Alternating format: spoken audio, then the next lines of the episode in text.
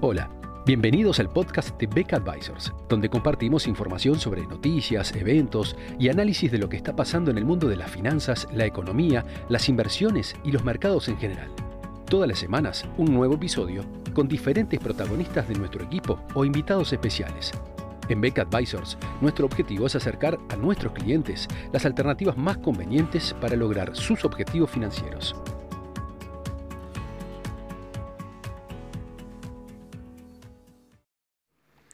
En nuestro comentario de hoy vamos a hacer referencia al precio del petróleo, eh, la decisión reciente de la OPEP en cuanto a aumentar la producción, cómo ello reaccionó eh, en el precio del crudo, especialmente cómo lo vio el mercado. Y vamos a comentar también su posible impacto sobre algunas empresas del sector. ¿Qué fue lo que ocurrió? Eh, el primero de abril, la OPEP ampliada, o sea, la OPEP más otros, más otros países como Rusia, alcanzaron un acuerdo según el cual, comenzando en el mes de mayo, se irían produciendo aumentos en la producción diaria de petróleo, desde 350.000 barriles diarios durante el mes de mayo a otros 350.000 en junio y 450.000 diarios en durante el mes de julio. Eh, ya había habido presiones en la reunión del mes anterior para que hubiera aumentos de, producción. En ese momento Arabia Saudita logró imponer su criterio y el acuerdo de marzo terminó sin aumentos de producción. Pero eh, finalmente, ahora en abril, de alguna manera debió, los saudíes debieron ceder un poco a, las presiones del resto del, grupo de países. Eh, la reacción del mercado fue, bueno, hay aumento de producción, van a bajar los precios. Sin embargo, el volumen de producción que se está aumentando, de alguna manera todavía mantiene cierta tensión, digamos, entre la oferta y la demanda. Lo que de alguna manera están esperando los países de la OPEP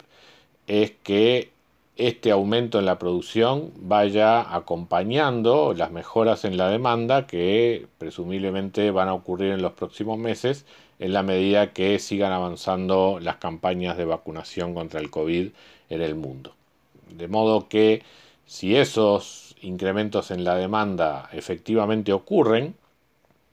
realmente no, habría espacio para una reducción significativa en, los, precios del petróleo y eh, deberíamos observar, digamos, en los próximos meses una recuperación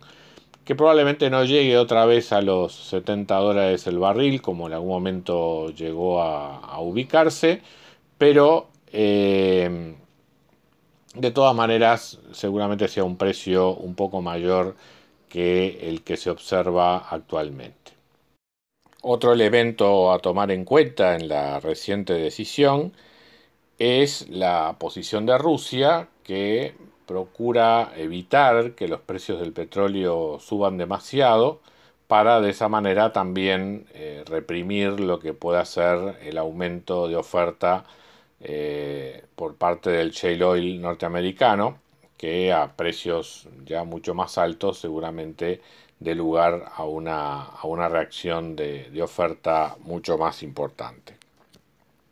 Eh, dicho esto, entonces, eh,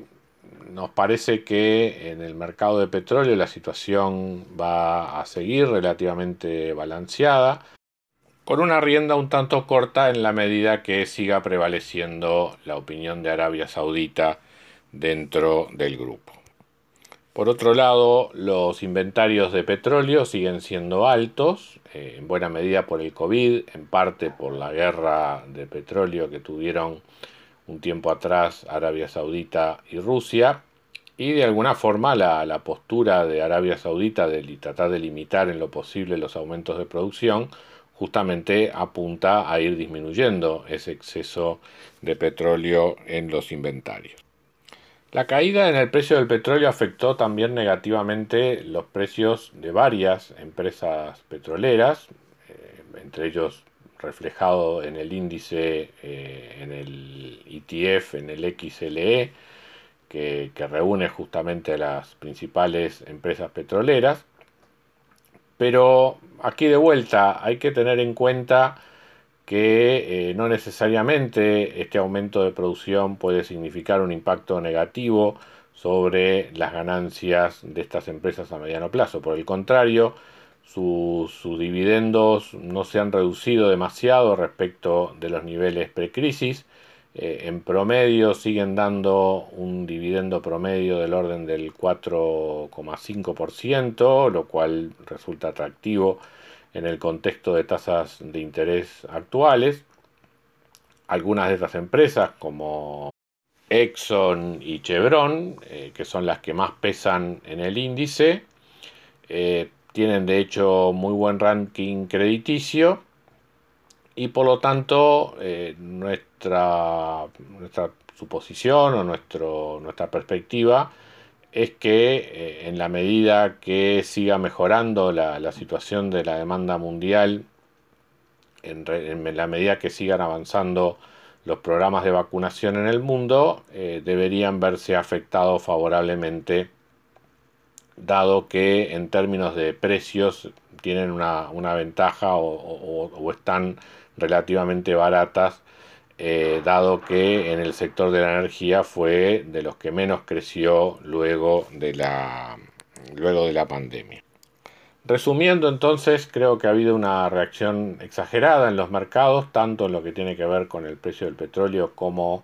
con el precio de las acciones de diversas empresas energéticas.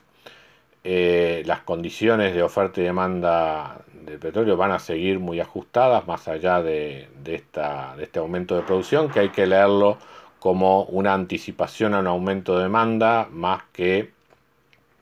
a un problema que pueda generar una reducción permanente en el nivel de precios y en lo que tiene que ver con las empresas energéticas. Hay muchos otros factores más allá del precio del petróleo, pero de todas maneras las condiciones de demanda hoy por hoy resultan favorables como para apuntalar los precios en un sector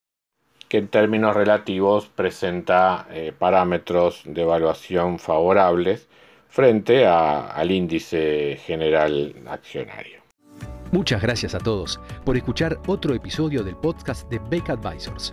Te invitamos a compartir este podcast con tus amigos, colegas, dejarnos tus comentarios o reviews y seguirnos en nuestras redes sociales Instagram, Twitter, LinkedIn y también nuestro canal de YouTube.